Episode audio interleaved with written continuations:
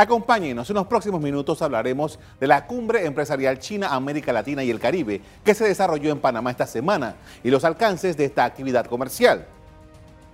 De acuerdo con el Centro de Estudios Económicos de la Cámara de Comercio, Industria y Agricultura de Panamá, en los tres días de este evento se recibieron a cerca de 3.000 personas de China, Latinoamérica y el Caribe. La cumbre empresarial China LAC Panamá culminó con éxito y superó las expectativas con cifras positivas, generando unos 40 millones de dólares en ingresos a la economía panameña, según informe de la Cámara de Comercio. Durante los tres días se desarrollaron reuniones de negocios, mesas redondas con los países participantes. Un evento muy exitoso del cual Panamá se debe enorgullecer de poder eh, ser anfitrión y esta es otra muestra más de que Panamá tiene el potencial y la posibilidad de, ser anfitrión de eventos de talla de clase mundial, como lo es China LAC 2019. Se reiteró el potencial de Panamá como puerta de entrada para inversiones chinas en América Latina. Panamá, en efecto, es un hub regional y es la puerta a Latinoamérica y eso es lo que queremos potenciar aprovechando nuestro hub logístico, la conexión, la conectividad aérea la conectividad marítima que tenemos. En el evento anual se promovió la cooperación económica y comercial entre inversionistas de todo el mundo.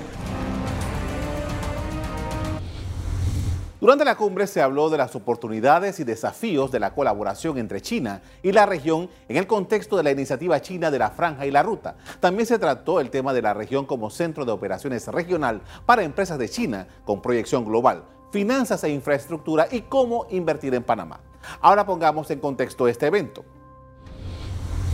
Esta fue la décima tercera cumbre China-LAC, la cual es el principal encuentro empresarial entre empresarios de China, América Latina y el Caribe. Los organizadores han descrito el evento como una oportunidad privilegiada para establecer y profundizar lazos comerciales a través de las rondas de negocios como de contactos bilaterales para los que se dispondrá de una infraestructura especialmente acondicionada para tales efectos. En este encuentro empresarial participan líderes de Estado, académicos y altos funcionarios, representantes de organizaciones internacionales y entidades financieras de China, América Latina y el Caribe.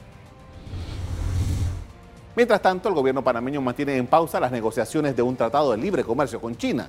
Hace dos días, el presidente de la República, Laurentino Cortizo, dijo que el TLC con China está en un proceso de evaluación de todo lo que se acordó antes de iniciar nuevas conversaciones.